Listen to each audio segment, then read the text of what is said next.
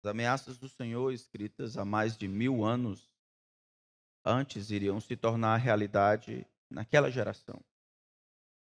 Por causa da recusa de endireitar os seus caminhos, o povo de Israel deveria experimentar o desprazer de Deus, sendo quase que totalmente destruído, levado embora de sua terra, conforme as prescrições da aliança, conforme o Senhor havia dito, e a aliança feita com eles no Monte Sinai. Durante esse período, um dos profetas maiores, ele vai profetizar por 54 anos, desde o ano 740 até 686 a.C. As profecias que nós temos é um recorte, uma coletânea dessas profecias que esse profeta deu ao seu povo. É o profeta Isaías. Na primeira parte, como a maioria pode, pode perceber, do capítulo 1 até mais ou menos o capítulo 39, o profeta Isaías anuncia juízo a todas as nações, mas principalmente à nação de Israel. Israel estava em uma aliança com Deus, conforme os, os requisitos do, da, da, aliança mosaica ali no, sinal, no Sinai, e aí, por conta da sua desobediência a isso que Deus havia combinado com eles, eles precisariam sofrer o desprazer de Deus e levar, ser, serem levados para o Egito. Não o Egito, tanto para a Síria quanto para a Babilônia. O profeta então conclama ao seu povo que se arrependa. Se arrependa para que recebam conforto, se arrependam porque ainda há esperança. Se arrependam porque é isso que Deus espera do povo dele. Se arrependam dos seus pecados, voltem para Ele, voltem para mim, Deus diz, e vocês terão as coisas que eu havia prometido mais uma vez.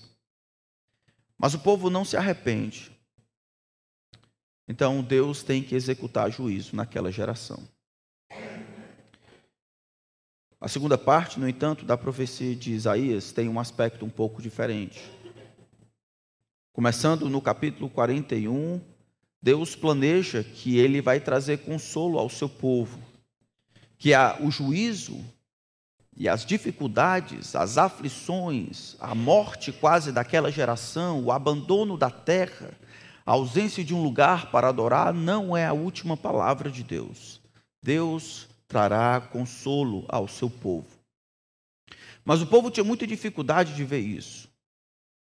O povo já se antecipa que as coisas que aconteceram com o reino do norte, isso é, o cativeiro assírio, agora vai acontecer com o reino ali o reino de Judá e o povo está preocupado, o povo tem dificuldades de ver Deus trabalhando no meio de tudo isso.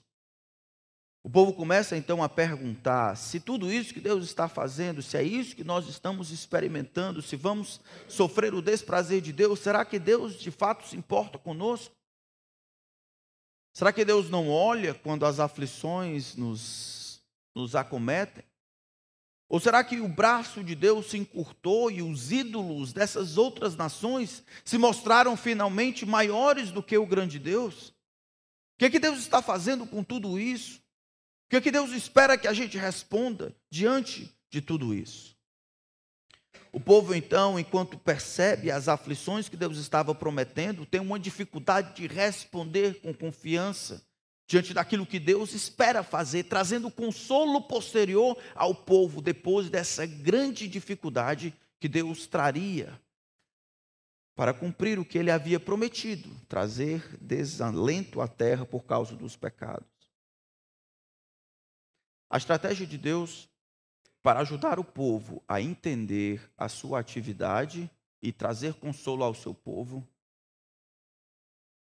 é surpreendente.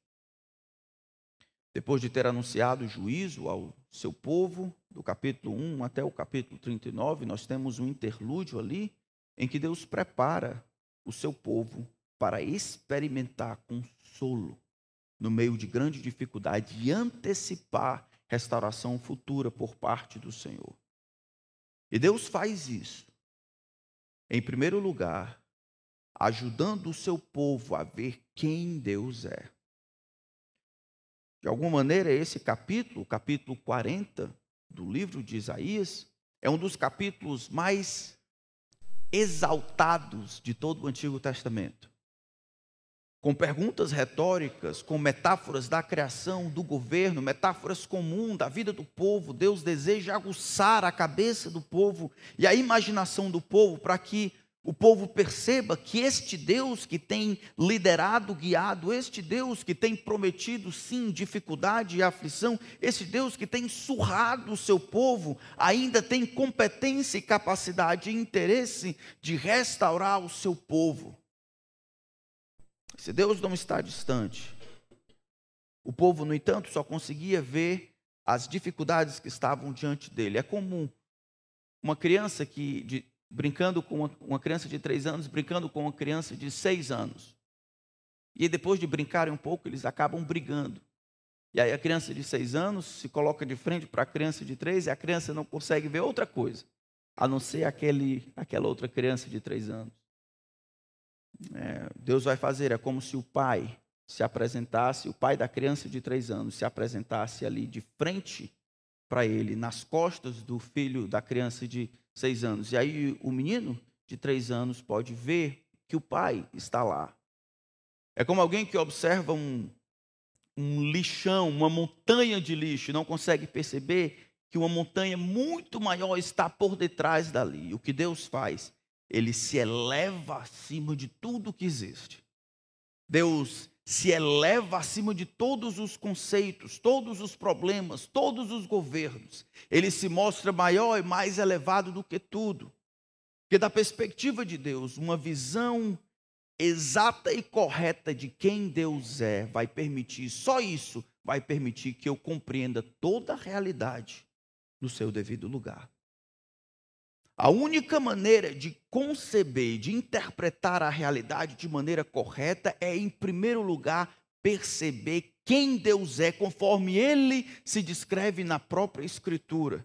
E a visão elevada, correta, correta de quem Deus é, vai colocar todas as outras coisas no seu devido lugar: as coisas boas e as coisas ruins, a morte e a vida, a doença e a saúde, o cativeiro e o consolo. Então vamos fazer a leitura de Isaías capítulo 40.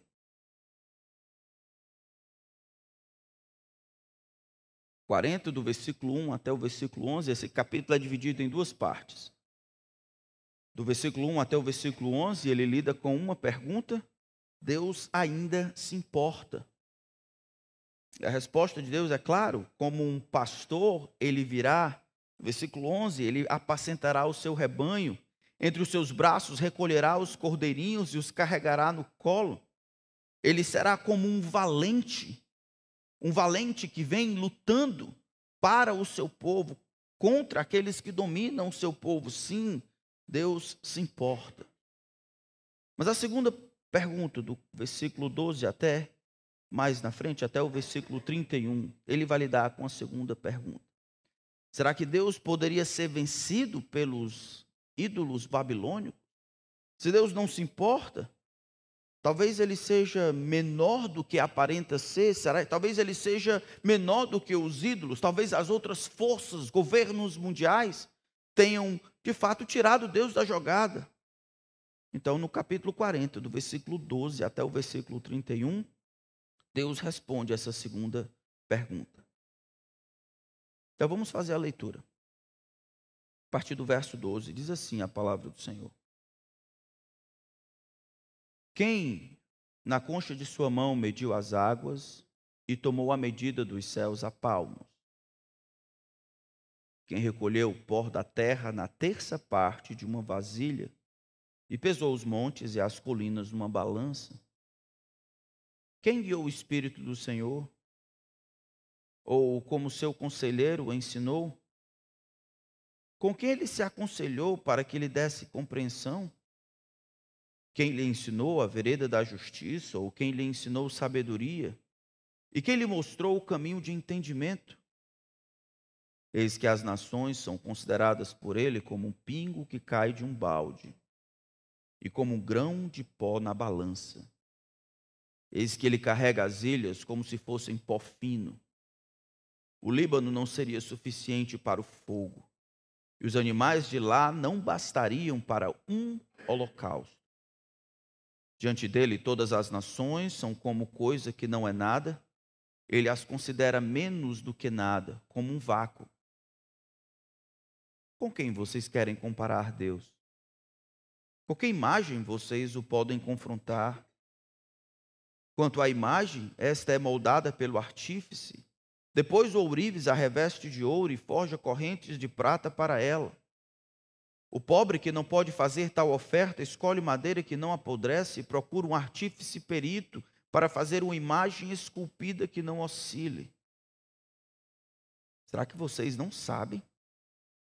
Será que não ouviram? Será que isso não lhes foi anunciado desde o princípio? Vocês não entenderam isso desde a fundação do mundo? Vocês não atentaram para os fundamentos da terra? Ele é o que está sentado sobre a cúpula da terra, cujos moradores são como gafanhotos. É ele quem estende os céus como cortina e os desenrola como tenda para neles habitar. É ele quem reduz a nada os príncipes e torna em nulidade os juízes da terra. Mal foram plantados e semeados, mal se arraigou na terra o seu tronco, já secam. Quando um sopro passa por eles e uma tempestade os leva como palha. Com quem vocês vão me comparar? A quem eu serei igual? Diz o santo. Levantem os olhos para o alto e vejam quem criou estas coisas aquele que faz sair o seu exército de estrelas, todas bem contadas, as quais ele chama pelo nome, por ser ele grande em força e forte em poder, nenhuma só vem a faltar. Porque então você diz, ó Jacó, e você fala, ó Israel, o meu caminho está encoberto ao Senhor, e o meu direito passa desapercebido ao meu Deus. Será que você não sabe? Nem ouviu que o eterno Deus, o Senhor, o Criador dos confins da terra nem se cansa, nem se fatiga. A sabedoria dele é insondável. Ele fortalece o cansado e multiplica as forças ao que não tem nenhum vigor. Os jovens se cansam e se fatigam, e os moços de exaustos caem. Mas os que esperam no Senhor renovam as suas forças, sobem com asas como águias, correm e não se cansam caminham e não se fatigam. Vamos orar. Senhor, a tua palavra está aberta diante de nós. E eu imploro que o Senhor não nos permita fugir do que ela tem a dizer. Eu peço a Ti, Espírito, nos dê uma visão clara, correta, majestosa do tamanho de Deus Pai. Permite que as nossas imaginações sejam guiadas pelas metáforas bíblicas. Que o Senhor humilhe as nossas pretensões e prepotência. Que o Senhor nos console, causando admiração em nossos corações pela grandeza do Senhor. Nos ajuda a meditar na tua grandeza e ao meditarmos dela, o Senhor console, conforte, constranja e corrija o nosso coração. Queremos ver o Senhor, conforme aparece na Escritura. Pedimos a ajuda do Senhor. Em nome de Cristo. Amém. A percepção clara da grandeza de Deus vai permitir colaborar para que todas as outras coisas na vida estejam no seu devido lugar.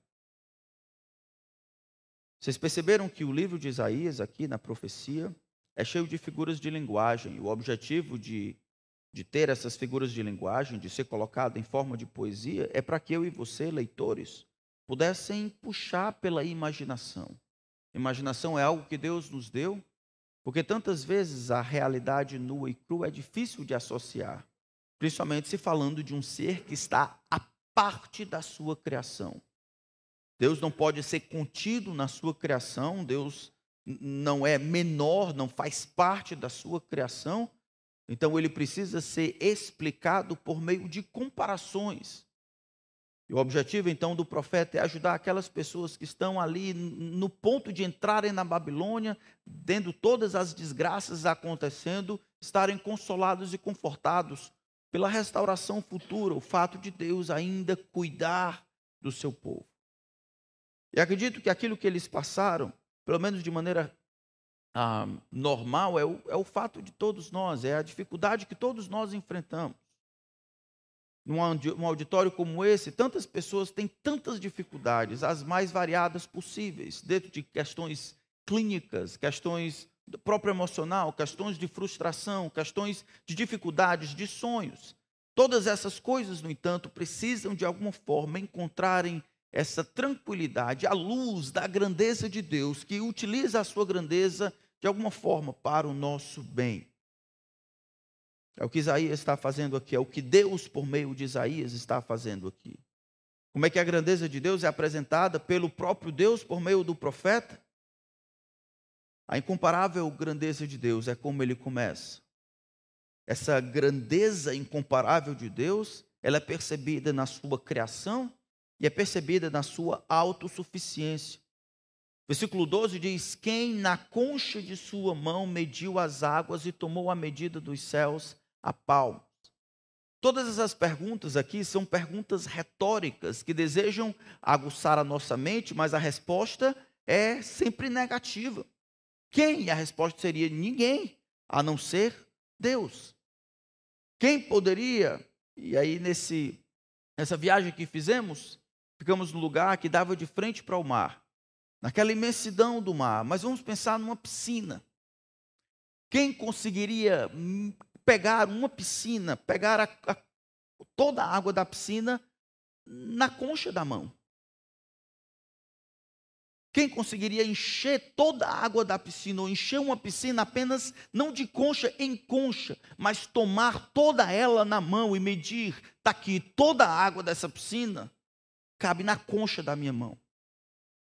A comparação aqui, no entanto, não são as águas que estão na piscina, não são as águas que estão nos rios, não são as águas que estão no subterrâneo da, cela, são, das, das, da terra, são todas as águas que existem, mares e oceanos. Quem conseguiu medir, pegar como se alguém pegasse na concha de sua mão toda a água? Somente alguém gigantesco conseguiria fazer isso. Quem mediu os céus a palmos? Pense na ideia de eu, uma tarefa que eu desse para vocês. Por favor, você poderia medir o, o, a dimensão cúbica desse espaço aqui a palmos. Isso tão somente dedicaria, você precisaria dedicar muito tempo para fazer, como provavelmente ah, você iria se perder no meio do caminho, precisaria contar de novo. A ideia de fazer a palmos a ideia de que aquilo que é demorado para as pessoas, Deus fez isso nos céus. O cumprimento dos céus poderia ou pode ser medido por ele como alguém que brinca de bila, uma distância de um para outro, que consegue medir a distância de uma galáxia a outra por palmos. A sua criação revela o tamanho desse Senhor. Quem pesou os montes e as colinas numa balança, em balança de precisão? Quem poderia dizer a quantidade de toneladas que cada montanha tem? Quem guiou o Espírito do Senhor? Ou é, quem liderou o Espírito do Senhor? Quem perguntou algo para o Senhor? Quem deu alguma informação para o Senhor? Ninguém. O universo ele é todo equilibrado, o universo ele é todo coeso. O universo, embora afetado pelo pecado, recebendo essa, esses danos da entropia, o universo é perfeitamente organizado. É possível ver um design, inteligência em tudo que é lugar. Deus criou essas coisas sem reunir um conselho de entes antigos. Deus criou essas coisas sem reunir consultores que pudessem dizer como se cria aquilo, qual o melhor gosto daquilo, que melhor cor é aquilo, qual paleta deve ser usado para construir aquela flor, qual a melhor aerodinâmica para fazer aquele tipo de animal, como é que as lagartixas vão se, se grudar usando aquilo dali. Deus não fez projetos anteriores, não consultou absolutamente nada. Tudo que se tem vem dele.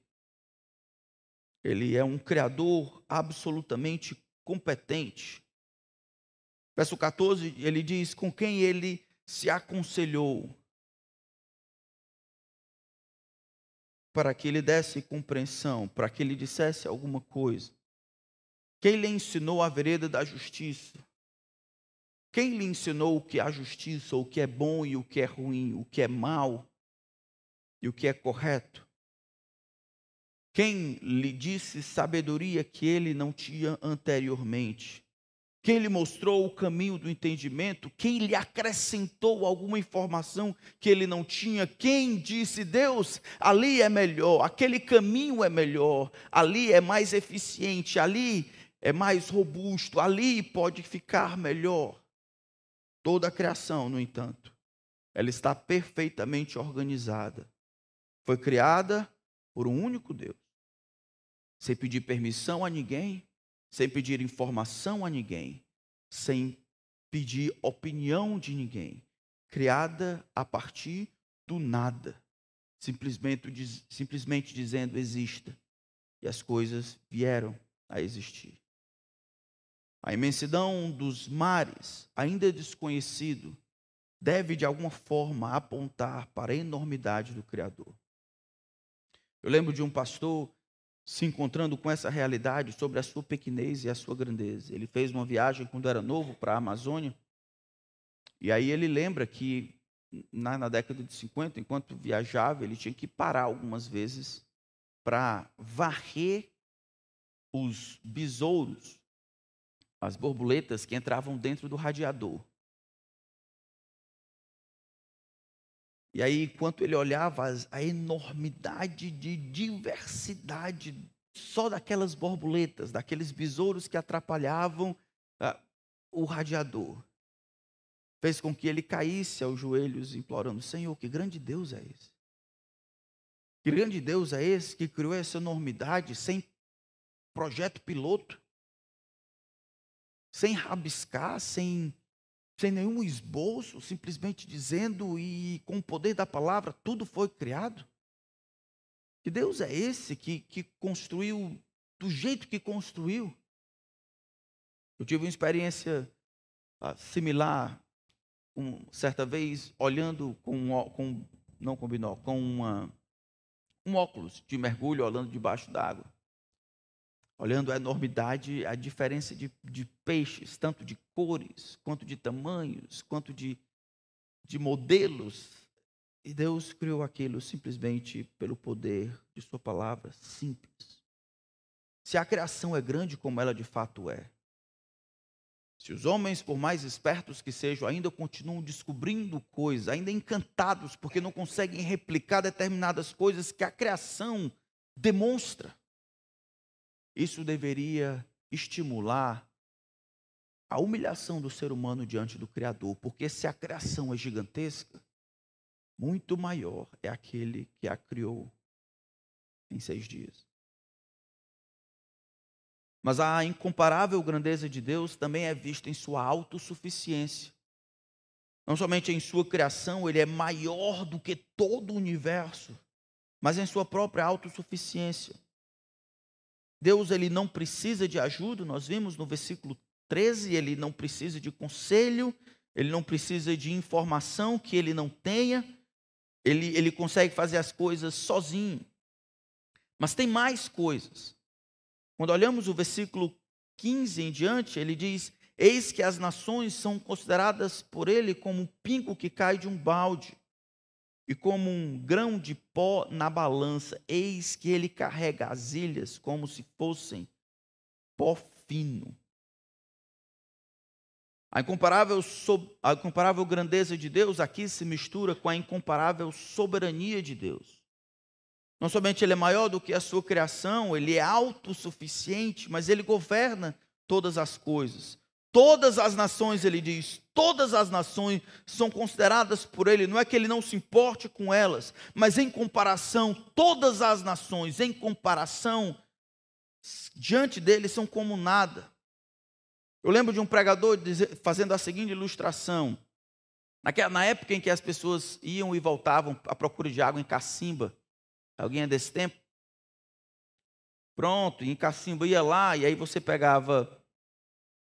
Esqueci o nome daquele negócio? Rodando, né? O carretel, exatamente. Você colocava o balde lá, descia, e aí ele derrubava, pegava a água.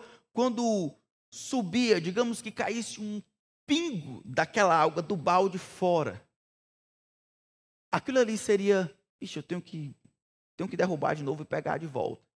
Aquele, aquele pingo de água que caiu do balde dentro da cacimba é, é muito importante para mim. Você faria isso? É exatamente essa ilustração que está sendo dado aqui. Todas as nações, para ele, diante dele, é como um pingo do balde que caiu na cacimba de voz, são consideradas como nada. Não que ele não as valorize, mas em comparação à, à, à grandeza dele, são como um grão de pó na balança. E mais uma vez, daqueles que ah, compravam, compravam feijão a granel.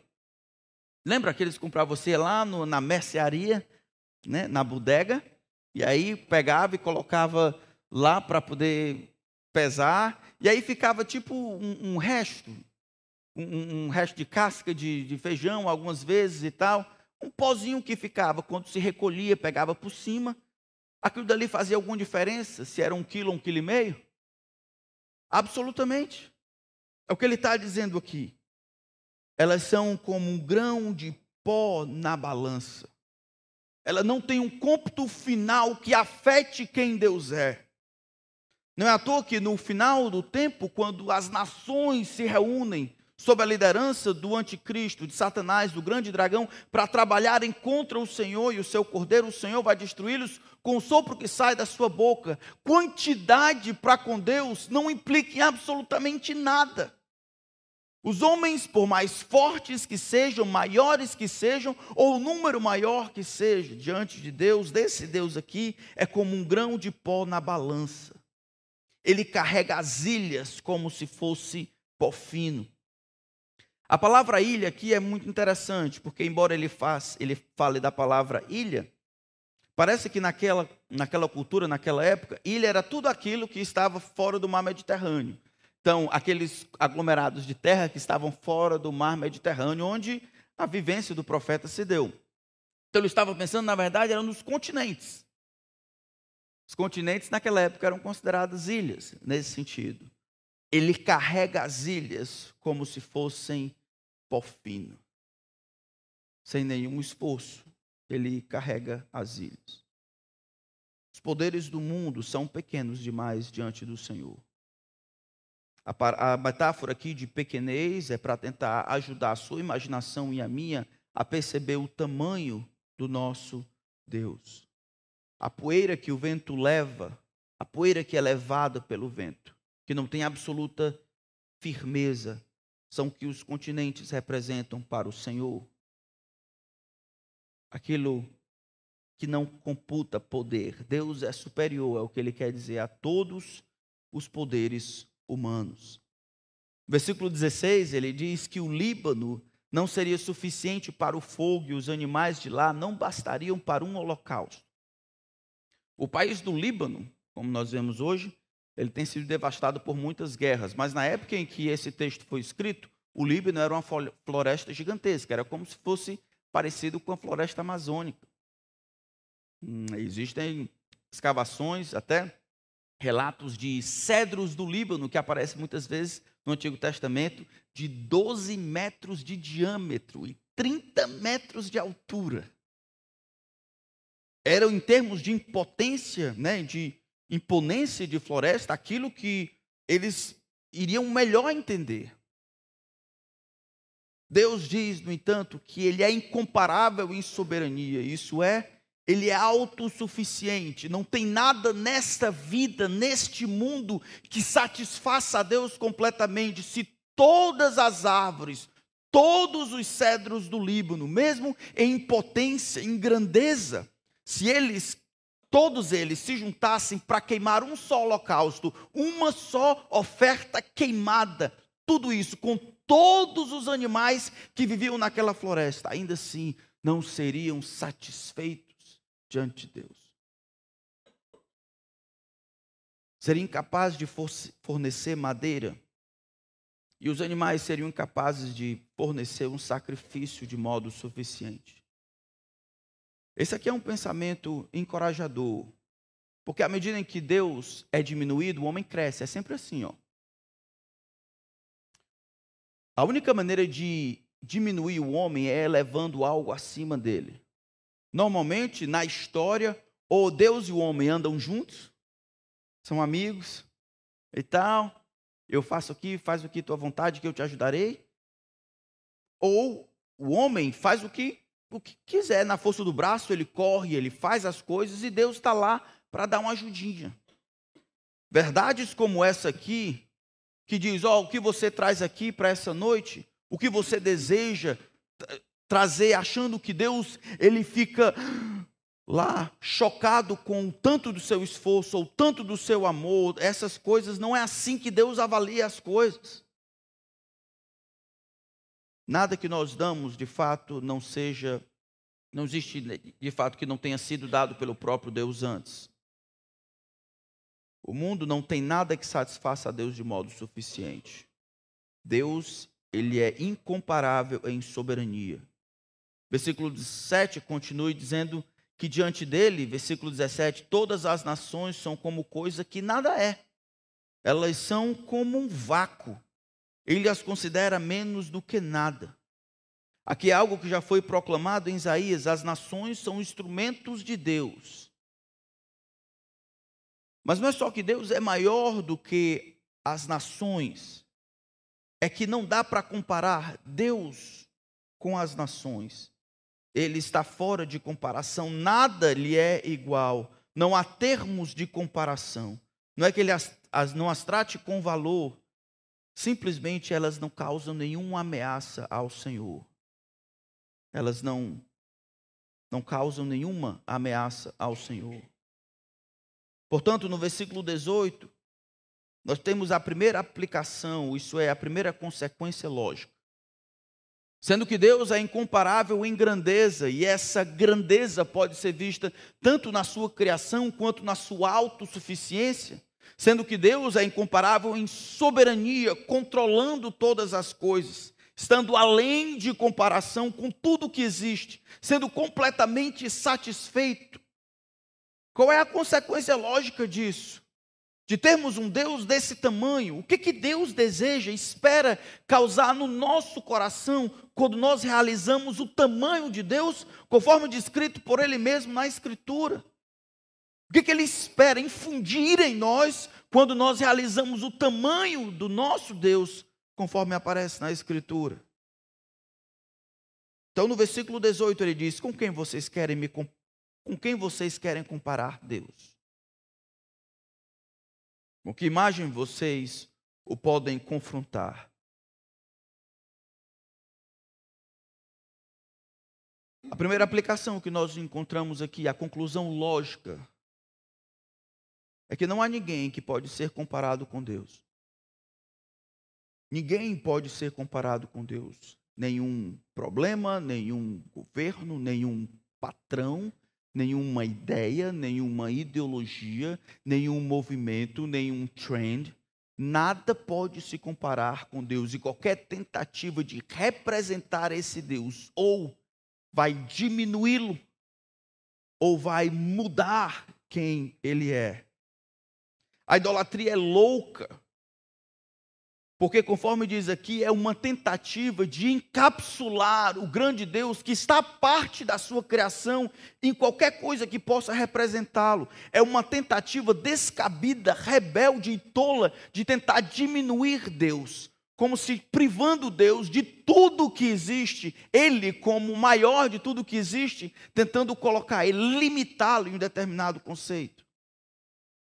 É assim que ele diz aqui a imagem de escultura, o ídolo, conforme diz lá, ele é dependente daquele que pega. Por isso é loucura. Deus é incomparável, não é possível fazer uma imagem dele. Ídolos são dependentes dos seus fabricantes, dependem do seu artesão. Depende de quê? Versículo 19.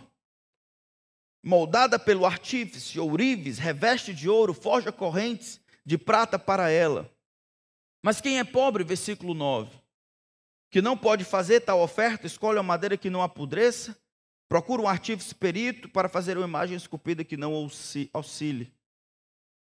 A maneira como ele coloca aqui, irmãos, é: ou Deus é a maior de todas as verdades. Deus, Deus é a maior de todas as pessoas que existem na nossa vida, ou não importa se pobre ou se rico, nós iremos procurar por outras coisas. E se não as encontramos, nós criamos em nossa cabeça seres diminutos que possam receber a nossa adoração, uma adoração menor, uma adoração que não reflete essa aqui. A nossa visão da grandeza de Deus vai proteger o nosso coração dos ídolos. Pastor, o senhor quer dizer que a gente, a gente não faz ídolo? Não. Quando um jovem decide procurar uma determinada carreira, pela única razão de que ele vai conseguir um bom dinheiro, porque no seu coração ele acha que dinheiro é poder, poder é status, amor, ser aceito, sucesso. Quando ele coloca esse encadeamento de ideias e espera e antecipa encontrar essas coisas como aceitação, realização, efetividade, sucesso, nessas coisas e não da perspectiva de Deus, ele estabeleceu um ídolo para si. Sabe qual é o seu problema? seu Deus é pequeno demais. A opinião de Deus, para como você lida com a sua vida, não vale tanto. A opinião dessa sociedade ou do seu pai, da sua mãe é muito mais importante. Não estou falando contra você conquistar os recursos que você precisa conquistar no seu trabalho, fazendo com excelência, não tem nada a ver. Mas todas as vezes que nós antecipamos, que nós lançamos as nossas expectativas para receber coisas que somente Deus pode dar e que somente Deus deve dar, nós construímos um altar no nosso coração. Isso pode ser com a carreira, mas pode ser com casamento, pode ser com solteirice, pode ser com dom, pode ser com qualquer coisa. O que vai proteger você? Lutar para não comparar Deus com as outras coisas. Lutar para ver Deus como ele se apresenta. Um Deus que é completamente incomparável. É um Deus que criou todas as coisas sem o auxílio de ninguém é um Deus que é diferente dos ídolos que nós construímos. Mas existem mais aplicações. No versículo 21, ele chama a atenção, dizendo: Será que vocês não sabem?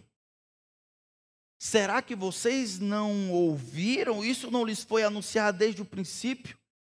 Aqui, para o povo de Israel, tem uma implicação muito interessante.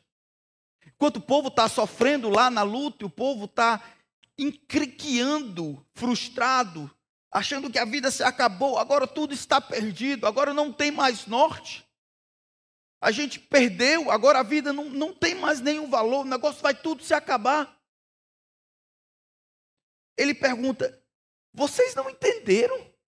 Vocês, o povo de Deus, vocês, o povo do livro, vocês não ouviram isso desde o princípio, isso não foi anunciado a vocês. A ideia de saber ou de ouvir é mais do que compreender, marinar. Vocês não compreenderam, não entenderam ainda esta questão. Essas três palavras, três perguntas, melhor dizendo, vai aparecer uma segunda vez, lá no versículo 28. Não é só de saber a verdade, irmão. Não é só de perceber essa realização, mas de viver, de pensar sobre isso, de pensar sobre a grandeza de Deus e permitir que isso de fato dirija a nossa vida. Um autor escreveu um livro chamado Seu Deus é Pequeno Demais. Phillips, ele diz assim: qual é a imagem que você faz de Deus? As falsas ideias que fazemos sobre Deus, que nos impedem de conhecê-lo como ele gostaria de ser conhecido, e a complexidade da vida moderna parecem inibir a ação de Deus hoje.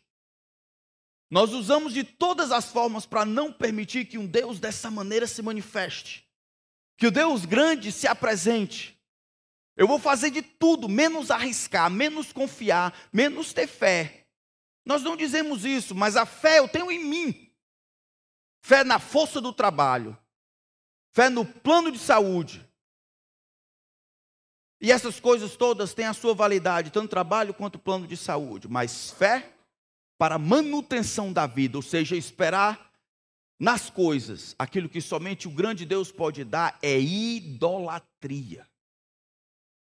E você pode até viver e morrer numa cama de hospital, bem, tranquilo, sendo bem cuidado. Mas é provável que você não vai ver Deus trabalhando como o grande Deus que consegue cuidar acima de todas as outras coisas. Por uma questão de hábito, herança familiar, ele continua, mesmo preguiça espiritual, cultivamos imagens simplistas que estão longe de representar a totalidade do Deus que realmente é. Qual o tamanho do seu Deus? O que, que seu Deus pode fazer? Eu sei que ele criou os céus e a terra, mas o que, que você está orando para ele fazer na sua vida? Ele consegue ajudar você nas dificuldades com esse pecado que você tem lutado? Ele consegue ajudar você, eh, de fato, a ser ousado, a vencer a própria natureza, amar a sua esposa, respeitar os outros, ele consegue de fato cuidar de você, você que está na beira de ser enviado para as nações. É um Deus que, devido à sua grandeza, ele merece o seu esforço ou a sua vidinha para si mesmo, nos seus planos, é o melhor que você pode responder ao tamanho de Deus. Nosso Deus é pequeno demais. Eu acho que estaria aqui a razão do nosso desânimo, tantas vezes, prostração, nosso desespero com as dificuldades com os nossos filhos, a perca de força, a quantidade de, de depressão, de ansiedade, de todas as síndromes que nós encontramos, para nós que conhecemos ao Senhor, uma parte delas, eu acredito, é a nossa nosso foco exagerado em nós e os nossos problemas, e aí por conta disso a diminuição do refletir na grandeza de Deus o Deus que criou todas as coisas. Será que a gente não entende? A gente nunca ouviu isso, não foi anunciado para nós desde o início? Vocês não entenderam isso? Versículo 21. Não consideraram desde a fundação do mundo, não atentaram para os fundamentos da terra. Olha a criação, isso não causa admiração em nós? Ele, versículo 22, é o que está assentado sobre a cúpula da terra, cujos moradores são como gafanhotos. É Ele quem estende os céus como cortina e as desenrola como tenda para neles habitar. Mais uma vez, aqui é uma imagem, tanto do grande quanto do pequeno. Os, os moradores para ele são como gafanhotos. E os céus? os céus. Os céus é como é como aquela cortina que a gente colocava aqui na época dos casamentos ou então na época que tinha comida aqui. O trabalho que se dava para estender a cortina ali, colocar ali em cima e estender a cortina, era o mesmo trabalho que Deus teria para estender todos os céus. Era como abrir uma cortina ou fechar uma cortina olhando a residência de Deus como sendo a parte da criação, é como se ele olhasse a cortina de uma casa. Os céus é a cortina da morada de Deus e ele fecha e abre de maneira simples.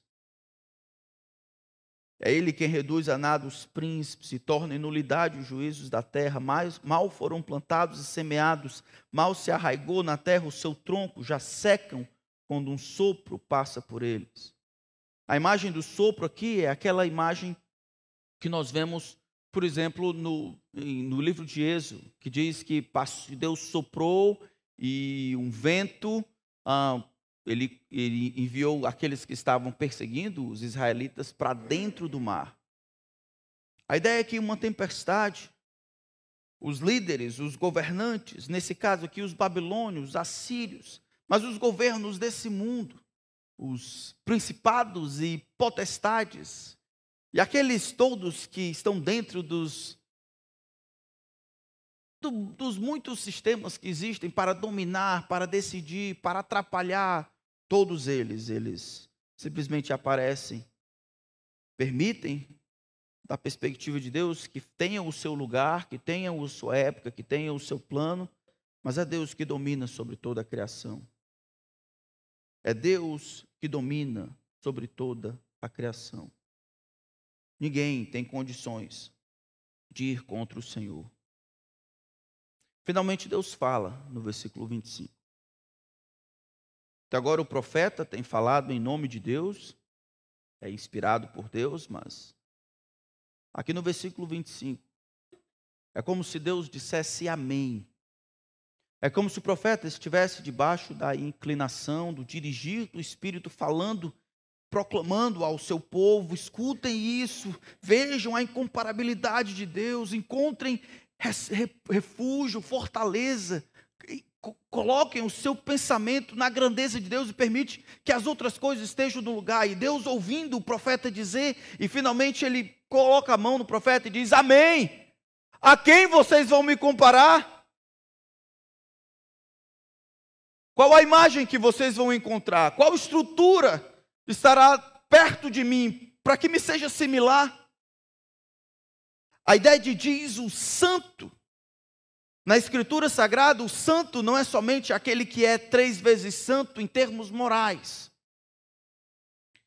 mas aquele que é completamente fora da, cria, da sua criação, aquele que é inigualável, aquele que é um apenas aquele que não é páreo para nenhuma comparação, que não importa as comparações que são feitas, será sempre por meio de metáforas e ilustrações, que não tem páreos ou rivais, diz o santo, a quem vocês vão me comparar? A quem eu seria igual? Não há ninguém que possa ser colocado no mesmo nível do Senhor o santo que transcende em tudo e em todos, o único acima de todas as coisas. Levantem os olhos. Versículo 26: Quem criou todas estas coisas? Aquele que faz sair o seu exército de estrelas, todas bem contadas, as quais ele chama pelo nome. Por ser ele grande em força e forte em poder, nenhuma só vem a faltar. Para os pais aqui, talvez esse seja o maior dos milagres nesse texto. Eu tenho três meninos, uma esposa e um cachorro. É difícil passar uma semana sem confundi-los. Não, não uma esposa, obviamente. Mas, mas os meninos e o cachorro, eu só tenho quatro. Talvez os pais aqui já tenham visto, você confunde o filho com, com o marido, confunde a filha com a mãe, com a avó, com o irmão mais novo.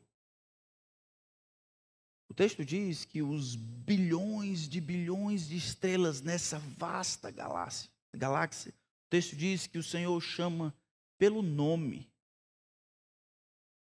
Mas como isso é além da nossa compreensão, ele diz: por ele ser grande em força e forte em poder, ele não somente erra ou mistura os nomes, mas não esquece nenhuma só delas.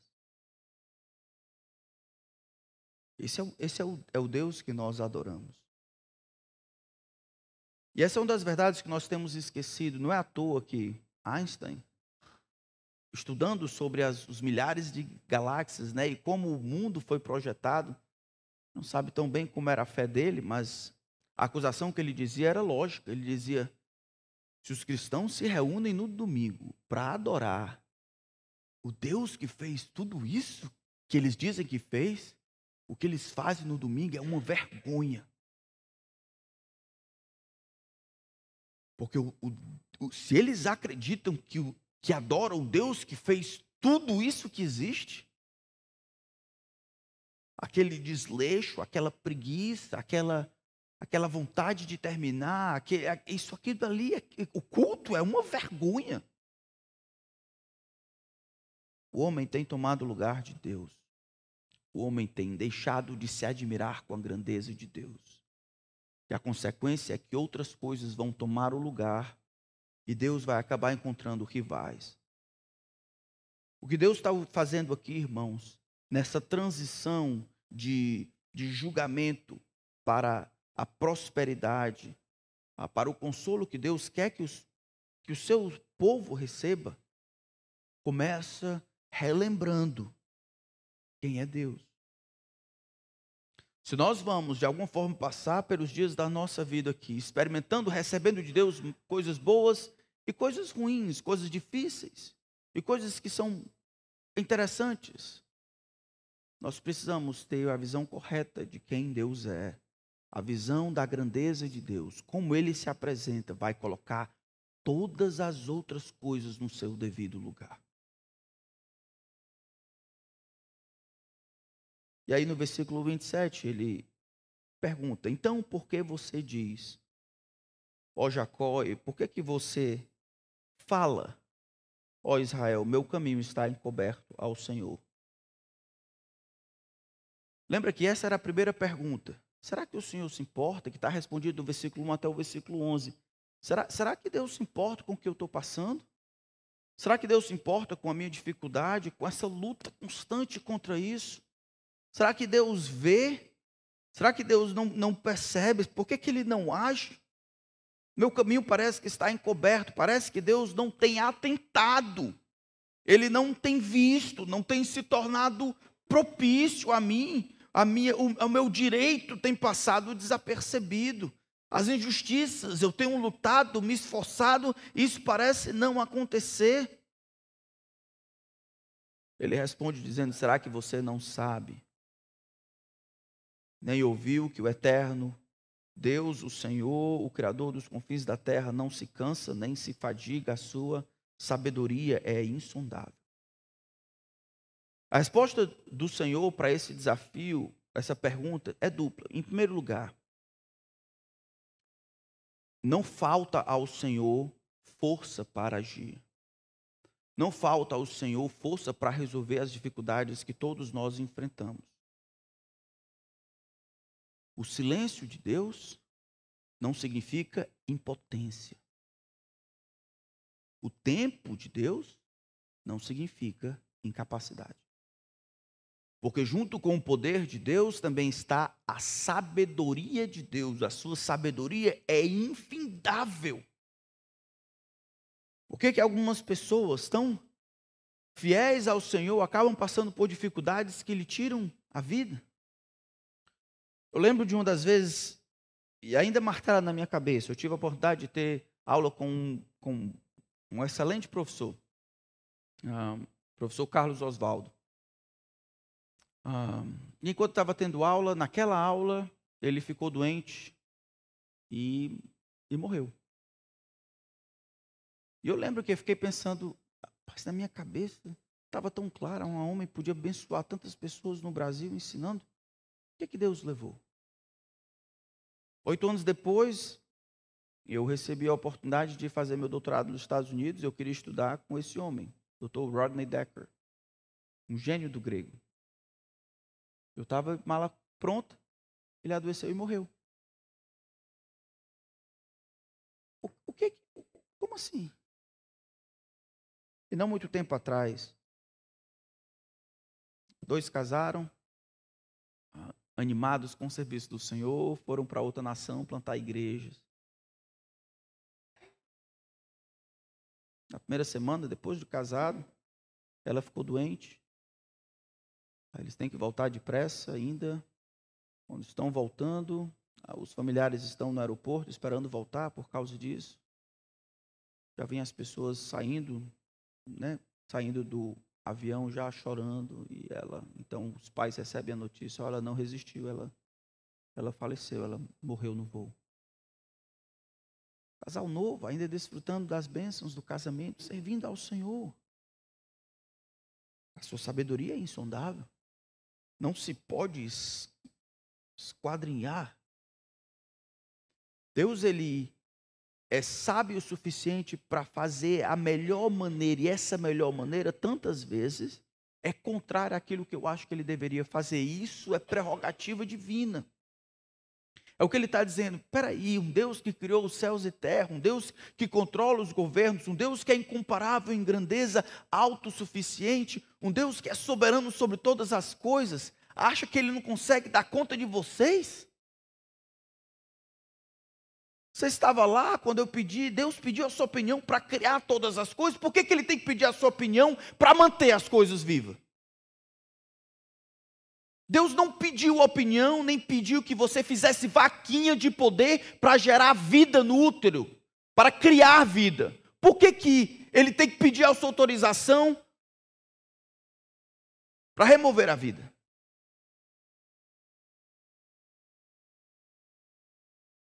Deus, cuja sabedoria é insondável, cujo poder é inigualável, é um Deus amoroso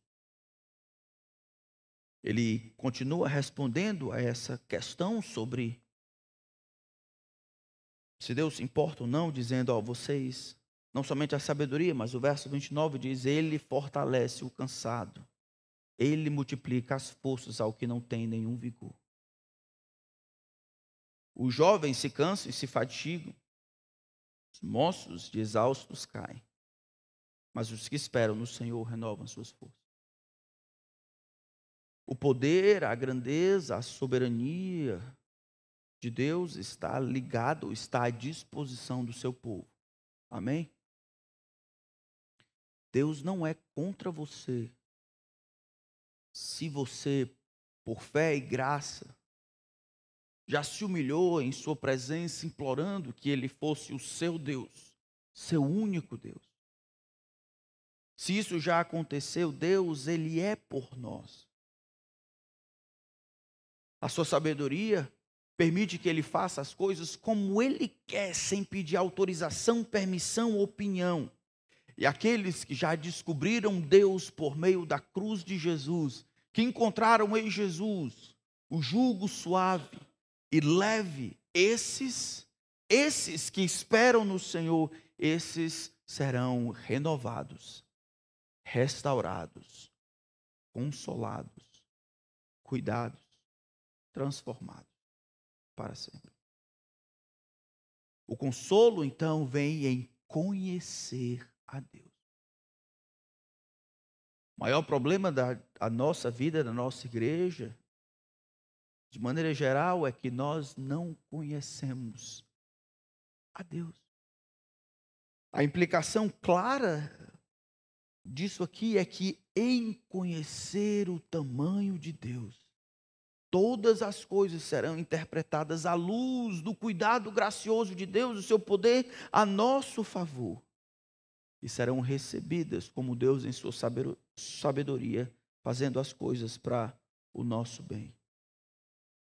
O cântico antigo dizia assim: Eu não sei como sustento o mundo sobre o nada, ou como guardo os astros no lugar. Não sei como contar a areia da praia nem posso as estrelas numerar. Mas Deus controla o impossível. Seu poder jamais tem fim. Seu ser é incompreensível. Mas Deus do céu cuida de mim. É a conclusão que Deus coloca nesse texto. Os jovens se cansam e se fatigam. Em tempos de guerra, aqueles que eram jovens eram os aqueles que eram alistados para a batalha, mas não importa a força que os jovens tenham, eles vão se cansar. A entropia não pede licença a ninguém. Todos as, os reinos desse mundo, as forças desse mundo, todas as fontes de poder desse mundo estão fadadas a enfraquecerem com o tempo. São os que esperam no Senhor, a fonte inesgotável de força e graça que renovam as suas forças. O que esperam, os que se lançam na expectativa de terem qualquer fonte dessa vida, aquela força perene, aquela constância inesgotável, vão, vão fracassar, serão frustrados. Mas se Deus se apresenta a você como essa fonte, por que você vai em outras fontes? Os que esperam no Senhor renovam as suas forças. Os que esperam no Senhor sobem como águias. Será que nós ainda não compreendemos? Deus não é apenas incansável, como possui energia suficiente para distribuir com os que precisam. Aqueles que resolvem parar de lutar com seus próprios esforços, com as suas as suas ideias mirabolantes e desesperadas e esperar no Senhor. Deus tem energia suficiente para distribuir com os que precisam, para fortalecer os cansados, revigorar os desanimados. Ele nunca tem falta de nada e ainda ajuda aqueles que sofrem falta. É Ele que dá força ao cansado. Sua força é inesgotável e, por isso, suficiente para atender a quem precisa Diferente de todos os outros fatores, todas as outras forças dessa vida, são os que esperam no Senhor. Esperar no Senhor é se resignar a si, mas esperar de maneira completa e dependente de Deus. Significa permitir que Ele decida os tempos e o modo de suas ações que a sua soberania e sabedoria digam quando, como e onde. Esperar no Senhor também significa reconhecer que não temos nenhum outro socorro. Vão é o socorro do homem, nem em nós, nem nos outros. Significa viver naquela expectativa confiante, esperar com esperança, esperar com perseverança e concentração como alguém que fica à espreita, antecipando o agir do Senhor para o nosso benefício. Aqueles que desistem dos desesperados esforços e aguardam com confiança a ação do Senhor, trocam a fraqueza pela força, seu cansaço pelo vigor, seu desânimo pelo ânimo, sua desesperança por uma firme esperança. Lamentações 3,36 diz: Eu decidi esperar pela salvação do Senhor, e isso é em silêncio. Isso aqui é verdade. Não muito tempo depois dessa profecia, ah, em 2 Crônicas, no capítulo 20, o rei Josafá vai orar com essa verdade em mente. Vamos abrir lá, 2 Crônicas. 2 Crônicas, capítulo 20. Tem na sua Bíblia também, viu?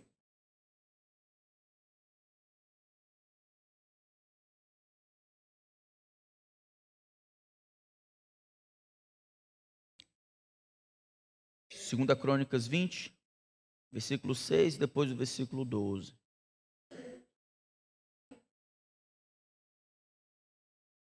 Vocês sabem o contexto? Existe uma grande multidão, no versículo 2, está vindo contra Judá, do outro lado do Mar Morto, da Síria. Eles já estão em Hazazon Tamar, que é em Gedi.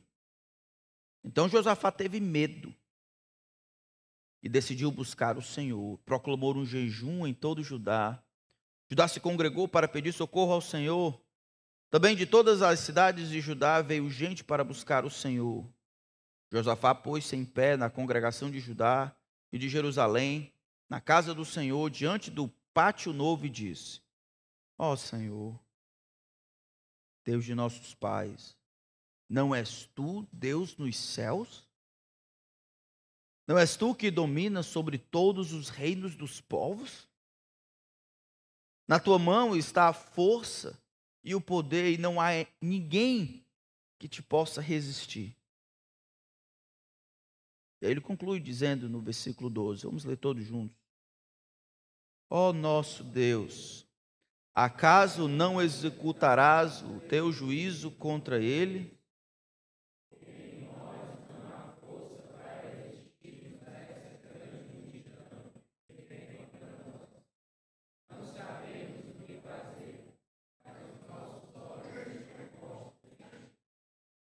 E a gente sabe o que vai acontecer. Deus vai responder a oração.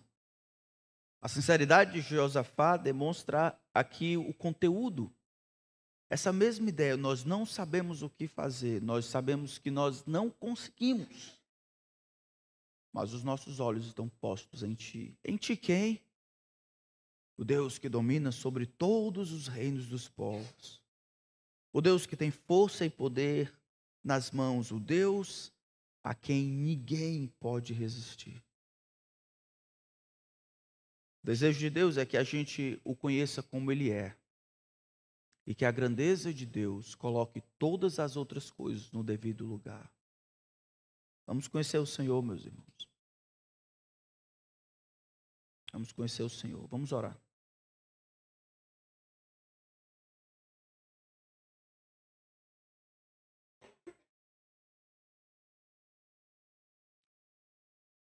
Senhor, eu acho que nos, nos falta aquela dose de imaginação piedosa. Nós temos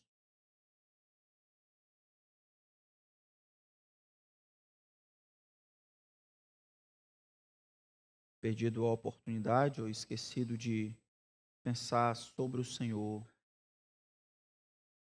sua grandeza, sua independência, autossuficiência. E assim com Deus pequeno, a nossa vida é, é pequena. Todo esforço para não vermos milagres, lutando com as armas que fracassam, sem nos subjugarmos às ferramentas que o Senhor tem nos dado, sem implorarmos que o Senhor venha, sem requerermos misericordia, misericordiosamente que o Senhor haja. Nós nos achamos capazes de tantas coisas. Mas nem para a próxima respiração nós somos capazes. Nenhum de nós consegue manter a própria vida, quanto mais a de nossos filhos, amigos,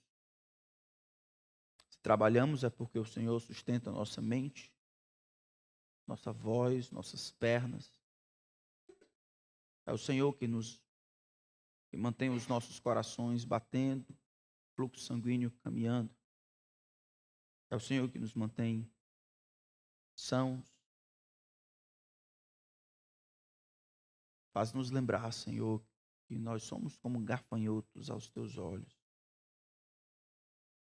Todas as nações são como um pingo de água cai em um balde. O Senhor renova em nós a, aquela admiração que o Senhor espera de nós.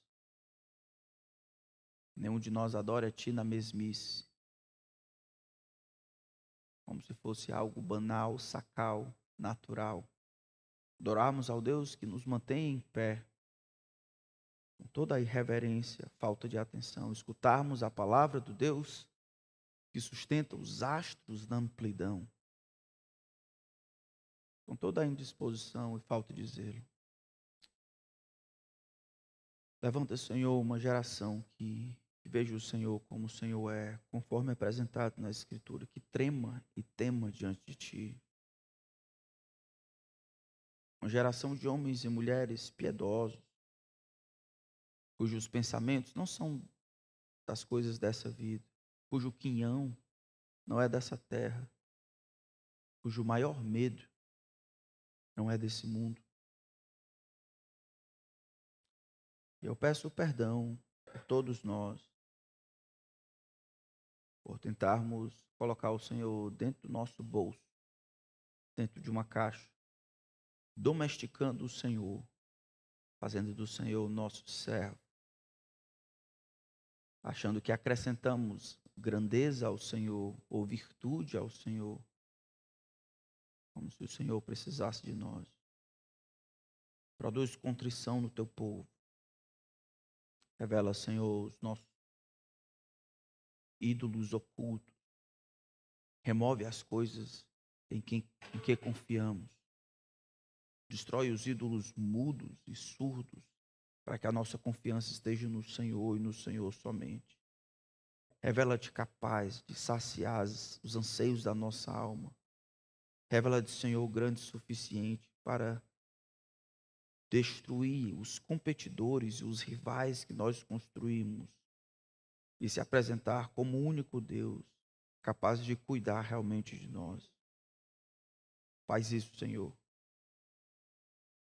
Permite que o teu povo viva a vida desconfiando do Senhor de maneira natural e familiar. Permite que o teu povo viva como, como os fazedores de ídolos, dependente dos seus deuses falsos. O mundo olhe para nós e veja um povo um povo diferente. Eu peço que nos ajude, que nos responda. Em nome de Cristo. Amém.